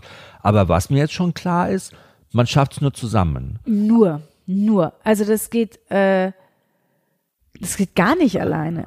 Also das ist, ähm, und das finde ich ist ja auch gerade das Spannende und dieses Intensive, wie man mit dem Hund zusammenwächst und gerade wenn man dann ein, ähm, Einsätze geht, wird man zu einer unglaublichen Einheit. Und vielleicht, um, mal ganz auf den Anfang zurückzukommen, du hast gefragt, wie Mhm. ich es geschafft habe, mit dem Tod von der Tiffany klarzukommen. Deswegen habe ich mir sofort wieder einen Hund geholt. Weil bei mir ja nicht nur der Hund weggebrochen ist, sondern dieses ganze, diese Arbeit mit dem Hund, Mhm. das ganze Umfeld. Und dann auch noch Ausbilder sein und andere Leute ausbilden ohne eigenen Hund. Das war echt Psychoterror. Ja, klar. Ähm, und deswegen war für mich sofort klar, dass ich mich auf die Suche mache. Und man, und das Schöne als Ausbilder ist, jetzt mal wieder bei der letzten Frage, dieses Erleben, wie verschiedene Teams zusammenwachsen, wie die unterschiedlichsten Hunde ähm, das machen. Und ich liebe es zum Beispiel auf Lehrgänge zu fahren. Ich fahre jedes Jahr schon seit Jahren Pfingsten nach Bad Segeberg hoch. Das sind fast 1000 Kilometer einfach ähm, weil da ein Rettungshunde-Workshop ist mit, das sind 160 Teilnehmer und ich habe da jedes Wochenende eine Gruppe mit 10, 12 Hunden, ähm, wo ich einfach von überall her Hunde sehe und ich unglaublich viel lerne. Immer, weil jeder Hund für sich anders arbeitet. Natürlich tut man sich leichter, wenn man eine Rasse kennt. Also Boxer arbeiten schon relativ ähnlich und trotzdem ist jeder individuell. Und Das ist so toll. Was ähm, können wir Menschen denn von unserem Hund, also unserem Trailpartner, lernen? Was ist denn so das, was man am meisten mitnehmen kann? Oder was, was für eine Chance bietet uns das zusammen als Team, wenn wir jetzt mit unserem Hund das Trailen anfangen? Dem Hund vertrauen. Weil von uns beiden hat er die Nase, nicht ich. Wir Menschen denken immer nur, da kann es doch nicht lang gehen. Oder ähm, das geht nicht. Oder gerade eben ist doch hier die Person schon gegangen, jetzt zieht der da schon wieder rein, der hat bestimmt die alte Spur. Lauter so Sachen, wenn das sauber ausgebildet ist. Ey, ich habe letzte Woche ein Trail gelegt bekommen, da sind wir an dem Tag während der Trailübung schon fünfmal ist da die Person drüber gelaufen und sie ist vorher den ganzen Weg da zurückgegangen. Das unterscheidet der Hund alles. Der unterscheidet die Richtungen, der unterscheidet fünf Minuten Unterschied. Das ist brutal. Wenn die Hunde sauber ausgebildet sind, können die das. Also können wir lernen, uns fallen zu lassen, dem Hund zu vertrauen, was ja auch wichtig ist. Und gleichzeitig permanent mitzudenken. Und das ist jetzt das Schwierige. Ich glaube auch. Ich glaube, da auch immer so, man hat ja den Hund ja an der Schleppleine, ne? Der Hund hat ja ein Geschirr, da ist eine Schleppleine dran. Die Schleppleine muss auch immer gespannt sein. Immer. Warum? Ist das wichtig? Ähm, weil das die, weil das im Prinzip Wie so wie eine, eine Telefonschnur ist. Da, Ja. Damit kriegst du die Informationen rüber. Leider gibst du auch die Information weiter. Ich sage jetzt ganz brutal gesagt, ich entschuldige mich, scheiße läuft die Leine runter. Also wenn ich hinten Bockmist macht, kommt das vorne sehr wohl an. Ja, mhm. Das Problem ist, ähm, wenn die Leine mal gespannt ist, mal nicht gespannt ist, gehen jedes Mal Informationen verloren und auch oft ist das Problem dann, wenn der Hund wieder anzieht, kriegt er einen Ruck von hinten, weil die Leine spannt. und was für Informationen übertrage ich da quasi, wenn du sagst, die Leine Also der Hund überträgt auf mich zum Beispiel, wie viel Leinspannung hat er gerade drauf, wie viel Zug hat er drauf, wird der Zug weniger. Weniger er bedeutet vielleicht, die Spur wird schwächer oder er wird unsicherer. Oder die Situation wird schwieriger, weil zum Beispiel eine große Kreuzung kommt. Ähm, zieht er an. Also das heißt, hat er was in der Nase, jetzt geht's Genau. vielleicht weiter. Es kann aber auch sein, er zieht brutal an, weil er plötzlich auf Sicht geht, weil da hinten jemand hockt. Katze ist. Oder jemand hockt in der typischen Ach, Auffindeposition. Auffindeposition, aha. Und das ist auch wieder was, wenn ein Hund plötzlich auf Sicht knallt, Aha. Ist er sehr wahrscheinlich nicht mehr drauf, weil sonst verlässt er sich auf seine Nase. Ah, Wenn es er- weniger Mhm, wird, dann hat er Zeit mhm. für Schwachsinn. Ach, krass. Oder auf Sicht zu gehen. Also für mich ist auf Sicht gehen immer so ein Signal und dann, dann muss man sich als, und das ist das, was ich meine, der Hundeführer muss permanent denken. Der Hundeführer muss denken, da war eine Straße, in die hat er nicht reingeguckt. Falls, für den Fall, dass er jetzt gleich ausläuft, denkt dran, da ging eine Straße ab. Dann, ähm, jetzt fängt er gerade auf Sicht zu knallen, merkt ihr den Punkt, wo du eventuell nochmal zurückgehst.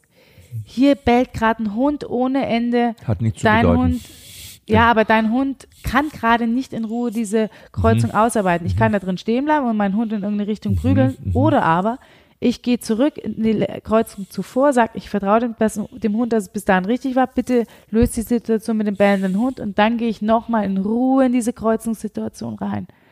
Dieses permanent äh, sich selbst hinterfragen, ähm, ohne gleichzeitig den Hund anzuzweifeln. Also ich sage, das ist wirklich ein schmaler Grad zwischen Hilfestellung und absolut blindes Vertrauen. Wo kann ich das machen? Jetzt werden sich natürlich viele Menschen fragen, okay, also wie kann ich mit meinem Hund sowas überhaupt erstmal ausprobieren? Aber wie kann ich überhaupt rausfinden, ob mein Hund da drauf steht und ob das meinem Hund auch taugt oder ob mein Hund dazu auch befähigt ist, sage ich mal, dieses Talent hat? Also wenn ich einen Hund habe, der noch relativ jung ist, maximal drei Jahre, aber eher jünger, für die Rettungs-, ich rede jetzt mal von der Rettungshundearbeit. Mhm. Ähm, weil fürs Hobbytrailen ist es egal, wie alt er ist. Ähm, dann brauche ich einen Hund, der nicht, nicht vor allem Angst hat. Mhm. Also der wirklich umweltstabil ist. Ähm, dem sowas Spaß macht, der sich leicht motivieren lässt. Mhm. Entweder über Futterbelohnung, Spielzeug. Spielzeug. Der Hermes zum Beispiel, der langt Futter nicht an. Das interessiert ihn gar nicht. Aber Bällchen wahrscheinlich mag der gerne, gell? Zerren. Also der Ah, kriegt, der der kriegt einen der Tau und dann wird, ge Mhm. wird gezerrt mit ihm. Hermes, du alter Zerri. Ja, ja, ne, für seinen Tau macht er alles. Und, ähm, und das, also das sowas, dass ich den Hund motivieren kann. Natürlich ähm, ist das dann das Idealbild. Dann brauche ich einen Hund, der, der so der sich nicht immer nach dem Herrchen orientiert. Also ich habe ähm, Der quasi auch selbstständig selbstständig was macht, ne? Der also nicht nur so zum, ja, ich habe zum Beispiel ein großes Problem damit mit diesen ganzen Will-to-Please-Hunden. Labrador. Ja, zum Beispiel oder ähm, die ganzen Hütehunde. Ah ja. Mhm. Vor allem. Also Labrador ist gar nicht mal so sehr will to please, weil da ist ja immer noch will to futter. Ja. Ähm. Und hat auch einen starken Jagdtrieb, muss man sagen. ja, ne? genau. Aber zum Beispiel die ganzen Hütehunde orientieren sich sehr stark nach hinten. Was sagt denn jetzt Herrchen? Mhm. Mache ich das, was Herrchen will? Nee, nee, nee, nee, ihr sollt nicht machen, was Herrchen will. Herrchen soll machen, was Ja, du willst. sind halt so genetisch auch Genau, und das sind ihre deswegen- Skills halt, ne? Mhm. Das sind ihre Skills, davon gibt's Ausnahmen, aber viele von ihnen sind tatsächlich zumindest nicht geeignet fürs Einsatztrailen, wo ich mich auch, in, wo auch der Hundeführer, wenn er gestresst ist, sich darauf verlassen kann, dass der Hund vorne sein Ding macht. Und ähm, ansonsten kann man sich quasi Und ansonsten braucht man viel Zeit. Der Ja. Hundeführer ist Ich wollte gerade fragen, wie viel Zeit nimmt denn das, also wenn man das professionell machen Ja. möchte, mit seinem Hund so eine professionelle Ausbildung machen möchte, das ist ja schon mehr als ein Hobby, denke ich mir mal. Ne? Ja, das ist Leidenschaft und ja, durchaus. Also da ähm, ist man ja es schon, wie viele Stunden hängt man da drin? aber mittwochs haben wir, wenn wir Geräte und Unterordnung haben, sind es drei Stunden, wenn wir tränen bis zu fünf Stunden und jeden Samstag siebeneinhalb Stunden. Gerade so diese Arbeit, die jetzt über das normale Trail-Training hinausgeht, wie Obedience zu machen oder so, ne? also Unterordnung, nochmal so Aufmerksamkeit und diese ganzen Sachen zu trainieren. Warum macht man das? Warum ist das so wichtig, das noch ergänzend zu machen? Also die, diese Gewandtheitsübung ist vor allem für die Trümmer- und Flächenhunde tatsächlich. Wir Trailer bräuchten es eigentlich nicht und trotzdem bestehe ich darauf, dass es meine Leute machen. Ah, mhm. Weil ich finde, zum einen finde ich, nervt mich unerzogene Hunde. Mhm. Ich finde, wir repräsentieren auch eine Hundestaffel. Ich finde, dann hat ein Hund zu hören. Also ihr, die als Profi ist im Einsatz seid, da ist das ja, natürlich wichtig. genau, ne? Mhm. dass der Hund sich benimmt. Ja. Ich finde aber auch, dass es unglaublich als Team zusammenschweißt. Mhm. Das ist, wenn das ordentlich aufgebaut ist, ohne Druck, über Motivation, dann ist das toll, mit dem Hund gemeinsam eine Leiter zu meistern. ja. Dann ist es sensationell mit dem Eine Hund. Leiter. Ja, und wir, unsere Hunde laufen Leitern hoch und Wie runter. bitte? Ja, Ja, das ist die Gewandtheit. Also die, die Trümmerhunde brauchen das brauchen natürlich. das, die müssen das können, weil die Und- müssen ja zum Beispiel eingestürztes Haus, Gasexplosion, Genau. ne? Schickt man die in die Trümmer und es ist ja was anderes, als durch den Wald zu rennen und jetzt den vermissten Ja. Mann zu suchen. Genau, und ne? das ist auch einfach gefährlich und Mhm. ähm, dementsprechend brauchen sie eine Gewandtheit. Und nichtsdestotrotz möchte ich auch von meinen Trailern, dass sie das üben. Ähm, Und sie müssen auch jederzeit, und das sind die Obedience-Übungen, eben auch abrufbar sein. Sie müssen auch im Bleib warten. Ne? Sie müssen auch auf Distanz quasi auch mal kurz ne? immer diesen Kontakt haben. Wir sprechen ja. Ja. von so einer mentalen Leine zu ihrem Menschen, zu ihrem Hundeführer haben. Ne? Ja, Weil es wichtig ist auch, ne? wenn man da im Einsatz ist, bei so einem Großunglück, sage ich mal. Da können die Hunde nicht alle rumrennen wie Kaninchen und keiner macht, was er machen Genau, soll. also wir haben das bei der Mentre-Prüfungsordnung nicht mehr als Bestandteil drin, die Unterordnung Mhm. oder Obedience, ähm, weil es einfach Schmarrn war, den Hund in eine Unterordnung zu knallen und ähm, eine Stunde später gehst du mit ihm Trail. Deswegen ist es auch bewusst getrennt bei uns. Also es sind verschiedene Tage, verschiedenes Setting. Mhm. Äh, und nichtsdestotrotz halte ich das einfach für unabdingbar, dass äh, ein Grundgehorsam da ist und dass man als Hunde-Mensch-Team funktioniert. Und dementsprechend lasse ich auch meine Trailer das, das machen und ähm, halte das für eminent wichtig. Und wie gesagt, es ist auch ein, eine Frage der Außendarstellung. Dann heißt es, der Hund ist in der Rettungshundestaffel und führt sich auf wie Graf Rotz. Das geht nicht. Mhm. Also das glaube ich, das ist auch nochmal wichtig, weil man da ja auch professionell mit den Hunden arbeitet. Ja. Und man kann natürlich auch, um das erstmal rauszufinden, ob einem Hund das Spaß macht, auch mal bei der Hundeschule vor Ort mal fragen, die großen Hundeschulen, die diese Kurse anbieten, Ja, bei uns ist sowieso, ähm, wir haben Schnuppertage. Mhm. Also nee, habt bei uns auch, kann ja? man immer anrufen. Ah, okay. Mhm. Dann schnuppert man dreimal. Ohne jegliche Mit Hund, Verpflichtung. ne? Mit Komm. Hund, mit Hund. Wir machen es von Anfang an Aber mit ich kann ja auch Hund. mal mich als Vermisster zur Verfügung Ja, stellen. das sowieso immer. Also wer Ohne Lust Hund, hat, ne? wer Lust hat, uns zu unterstützen, jederzeit gerne. Auch Die Rettungshundestaffel des ASB München sucht immer Fremdhelfer, weil wir natürlich alle alles üben müssen. Mhm. Äh, Kinder, Männer, Frauen, alt, jung, mit Einschränkung, ohne Einschränkung, ähm, alles. Und aber wenn ich mit meinem Hund interessiert bin, dann komme ich dreimal zum Schnuppern. Dann schauen wir, für was ist dein Hund geeignet. Aktuell ist die Träggruppe gerade wieder offen für einen Platz. Die war jetzt lange Zeit zu, weil ich einfach gucken muss, ich will die Hunde vernünftig ausbilden. Und wenn ich sage, bis jetzt haben wir ein Limit erreicht, dann mache ich auch einen Deckel drauf und sage, bis hierhin keiner mehr weiter. Weil ich einfach jeden Hund vernünftig ausbilden will. Und, ähm, und dann, wenn wir nach dreimal schnuppern, beraten sich dann die Ausbilder und sagen, okay, dieser Hund ist geeignet, der Mensch passt zu uns. Dann geht man eine dreimonatige Probezeit und dann entscheidet die Staffel, wenn der Hundeführer möchte, Ja. entscheidet die Staffel demokratisch, ob jemand aufgenommen wird oder nicht. Ist ja auch wichtig, weil man muss ja auch irgendwie so ein bisschen dazu passen. Und ich glaube, ihr seid ja auch da, was eure Einsätze angeht, oft auch am Limit. Ne? Und es ist ja auch belastend. Und da muss die Gruppe natürlich auch, sag ich mal, eine homogene Gruppe sein, ne? die zusammenpasst und wo man letztendlich auch so sich gegenseitig sympathisch findet und auch mal Stress ab. Das hilft ja auch viel, Also ich- als wenn da immer so ein Spaltpilz dabei sitzt. Total. Und äh, das nervt ja dann irgendwann auch mal. Ne? Total. Und ich muss sagen, ich habe, ähm, wir sind aktuell, so wir überlegen, sechs Mädels beim Training. Mhm. Leider nur Mädels. Also wenn jetzt hier ein Kerl, Ja, ungefähr 35 Jahre, gut gebaut. Nein, also nein, völlig egal. Ohne aber, Border Collie, Also wir hätten, genau, kein Border Collie. Ähm, nein, aber Spaß beiseite. Tatsächlich haben wir gerade aktuell einen Platz frei, aber es, es muss tatsächlich vor allem menschlich passen. Die meisten Hunde sind ja dafür, oder viele Hunde sind dafür geeignet. Ähm, der es- Mensch ist es halt der, ja, weil es ist ehrenamtlich. Wir investieren so viel ja, Zeit. Ähm, ich mache auch ganz oft neben diesen zwei Trainingseinheiten, die wir so sowieso haben, noch eine zusätzliche Trainingseinheit für meine Mädels. Wir treffen uns. Ähm, das ist, da willst du niemanden haben, der da nicht reinpasst. Und das ist so wichtig, dass da die Chemie stimmt. Und ähm, es ist mir völlig egal, dass wir dafür kein Geld kriegen, aber ich, die, die Hunde und die Mädels geben mir so viel. Man muss sich echt überlegen, es ist halt auch wirklich noch ein Ehrenamt, was man da macht. Das ist schon richtig toll, ne? Und es braucht, man investiert viel Zeit, ne? Also Ja. es geht schon auch viel Zeit drauf. Aber generell muss man eigentlich sagen, Nasenarbeit mit dem Hund zu machen, und da haben wir heute besonders mal über Mantrailing gesprochen, ist natürlich ein ganz besonderes, sage ich mal, Art der Auslastung, die jeden Hund eigentlich glücklich macht und die jeden Hund auch so ein bisschen bei seinem Ursprung packt. Ne? Ja, und sie ist artgerecht. Ja, das wollte ich sagen damit. Also das ist auch von, auch von der, von der körperlichen Belastung her, ist es eine unglaublich schonende Art und Weise. Das merkst du auch, wenn bei uns wirklich alte Hunde noch Einsätze gehen, die kompensieren das wirklich die Erfahr mit wahnsinnig viel Erfahrung, aber die können sich ihre Kräfte einteilen, laufen halt ein bisschen langsam, aber sie kommen am Ziel an und ähm, das ist ein, eine ganz, ganz tolle Art und Weise für Hunde, sich zu beschäftigen.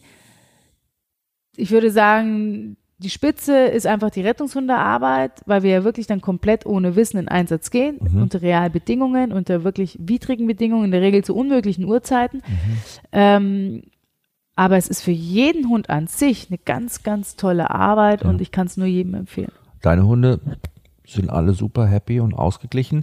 Und ich glaube, jeder, der mit seinem Hund schon mal so ein bisschen Nasenarbeit selbst zu Hause gemacht hat, merkt, wie schnell die Hunde dann danach runterfahren, Ja. wie glücklich die sind ne? und wie entspannt die dadurch auch werden mit der Zeit. Und das hilft einem ja halt auch im Alltag mit einem Hund. Ne? Nur ein Hund, der artgerecht ausgelastet ist, ist im Alltag eben auch selbstsicherer, ne? kann besser mit Situationen umgehen, kann entspannter reagieren.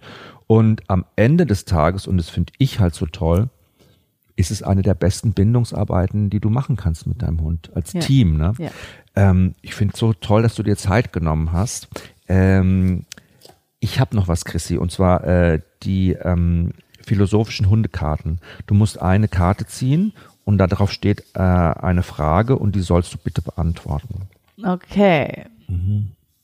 Okay, was steht drauf?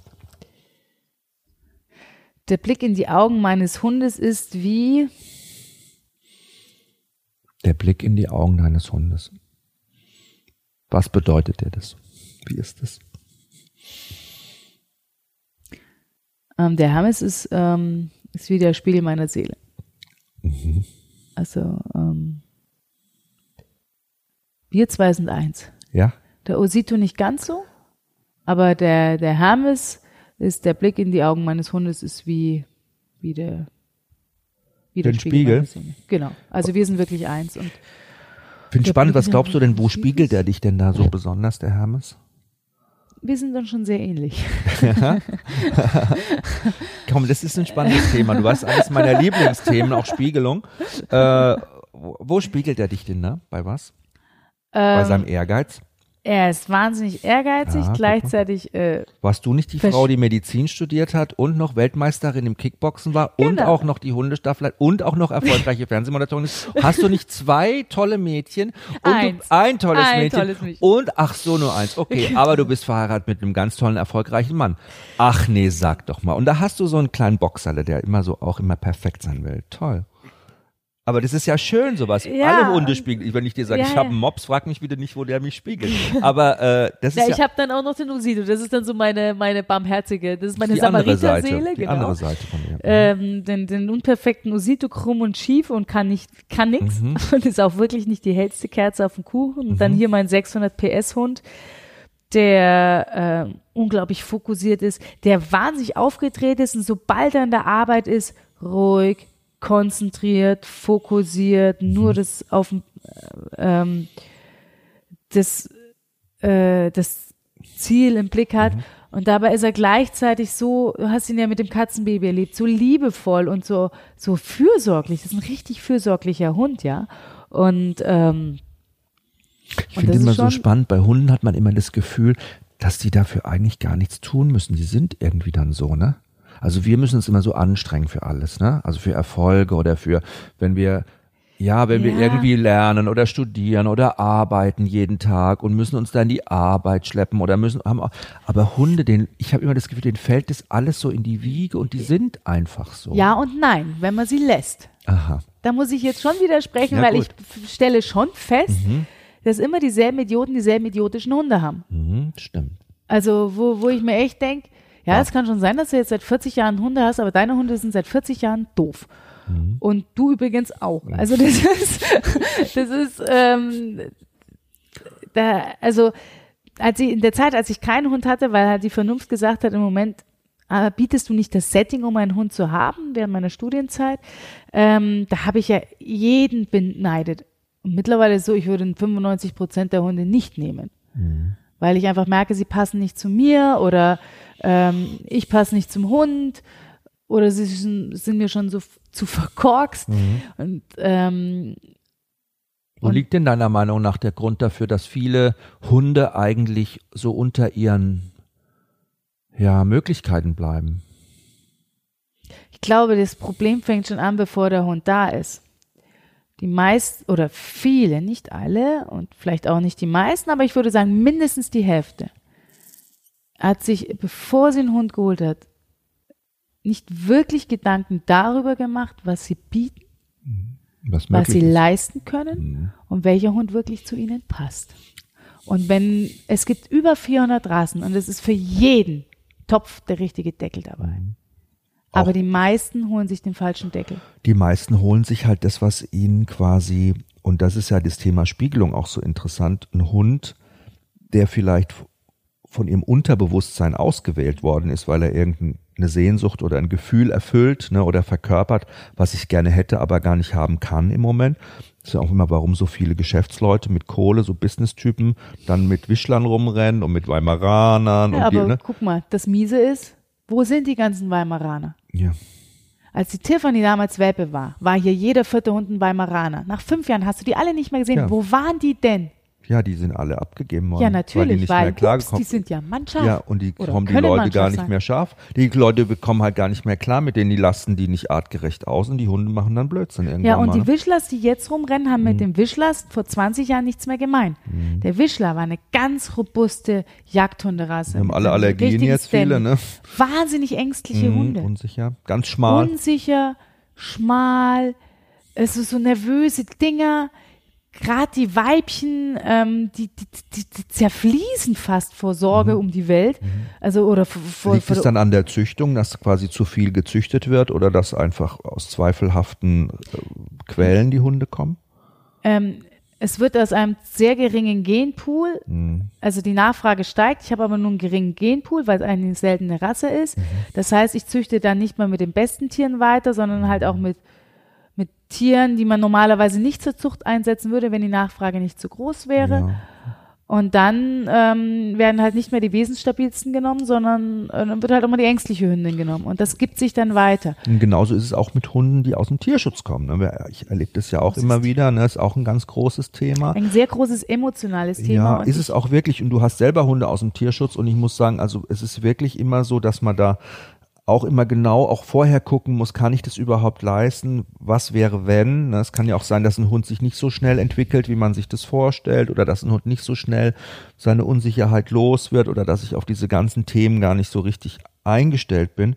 Aber das würde einen neuen Podcast äh, füllen. Da das müssen wir ist, neuen, müssen das wir ist wirklich neuen tatsächlich ein eigenes machen. Thema. Ja, ist ein ganz eigenes Thema. Tierschutz ähm, ist ein eigenes Thema, da kannst du gerne nochmal Mhm. kommen. ähm, ein schwieriges Thema und ein sehr emotionales Thema. Es war auch ein ganz emotionaler Podcast heute. Also ich fand es mega spannend. Wir haben es haben mega emotional eingestartet.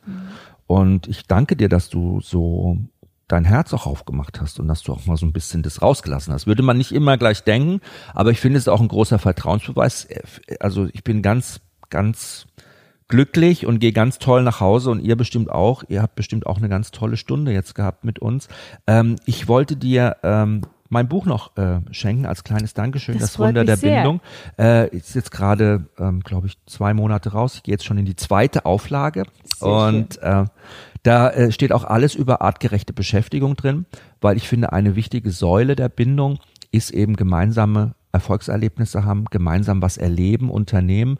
Und da gehört Mentrailen, Vermisstensuche auch dazu, Nasenarbeit. Und da habe ich auch ein Kapitel dazu geschrieben, so aus meiner Erfahrung. Und ganz viele Dinge, die du gesagt hast, sprechen mir halt auch total aus dem Herzen. Und dafür wollte ich dir noch danken.